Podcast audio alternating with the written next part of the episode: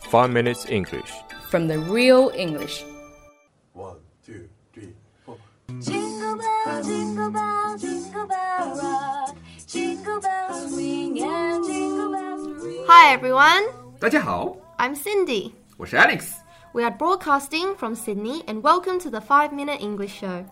我们在悉尼为大家广播，欢迎大家收听五分钟英语。那明天就是圣诞节了，我跟 CD 先在这里祝大家圣诞快乐 Merry Christmas！话说之前我一直很奇怪，为什么老外祝圣诞快乐是 Merry Christmas 而不是 Happy Christmas？Merry Christmas，我之前一直以为嫁给基督的意思，所以还给自己找了个理论：女的基督徒都说自己是嫁给上帝嘛，所以是 Merry Christmas。我这么想大概有十年的时间，才发觉 Merry Christmas 当中是 E 不是 A。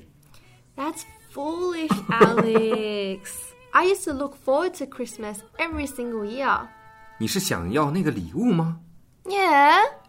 I used to Yeah. always write a letter to Santa Claus every single year telling him what I wanted for Christmas. 你还真写信啊？写 Yes. 写到北极、南极。 Well, I leave it on my parents' desk. 好吧，哎，对，那个 Santa Claus 是谁啊？ Santa Claus is 圣诞老人。我靠，圣诞老人是 Santa Claus 啊 Yeah 我一直以为圣诞老人是 Christmas Old Man。 No, Alex, it's Santa Claus. 好吧，我这么想也已经十年了。 The name Santa Claus ca- came from the Dutch pronunciation of Saint Nicholas, who was a Greek bishop. 哦，Santa Claus 就是圣诞老人的英文名对吧？是从一个希腊神父 Saint Nicholas 圣尼古拉斯的荷兰语来的。 Anyway, so he and his elves make these gifts throughout the year for us, and then he delivers them on his sledge with the help of his reindeers. 看来你一整年都在憧憬着圣诞老人和他的小精灵在给你做礼物喽。 Of course, it's true. Mm, do you know how he enters the house? 当然了，圣诞老人一直是坐着麋鹿的雪橇，啊，不对，坐着麋鹿的雪橇，坐着雪橇的麋鹿，牵着麋鹿，拉着雪橇，哦，驾着麋鹿，拉着雪橇，然后冲到小朋友家里，从烟囱下去，然后卡在烟囱里。 No, he doesn't get stuck, okay? He lands on the roof of the house and then goes in via the chimney. 亲你，烟囱了，然后圣诞老人卡在那里。 No, he doesn't get stuck. He goes straight through and puts the presents under the Christmas tree. And the Christmas stocking are hung on the tree itself. 好吧，圣诞老人如果够瘦，他会通过烟囱，然后呢， 把圣诞礼物放在圣诞树下面，然后把塞着糖跟玩具的圣诞袜挂在圣诞树上。嗯 Mm. Alex, 嗯啊， it is said that Santa made a list of good and naughty children. And good children like me, 那是 me， like me, 那是 me。 like me. OK， will always get what they want for Christmas. But children like Jerry maybe wouldn't get what they want for Christmas and would get a lump of coal instead. 乖的小朋友，比如那是 me， Me.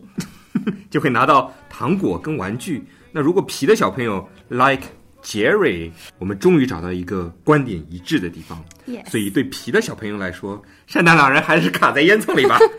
Well, you can tell your kids that. 我以后一定会给我儿子讲圣诞老人的故事。圣诞老人呢，一般驾着麋鹿的雪橇，哎，不对，驾着麋鹿和雪橇，驾着雪橇拉着麋鹿，不对，驾着麋鹿拉着雪橇，然后从烟囱里下来，找到小朋友，拿手指弹弹小机器。那我儿子就绝对不会问我要圣诞礼物了。 Alex. But children are supposed to leave some food for Santa to eat as well as a way of saying thanks.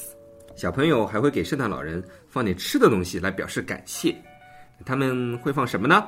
Well, in America and Canada, children leave biscuits and a cup of milk. 那在美国和加拿大的小朋友呢，一般会放一些饼干或者是牛奶。 In Australia, I used to leave beer or sherry and mince pies.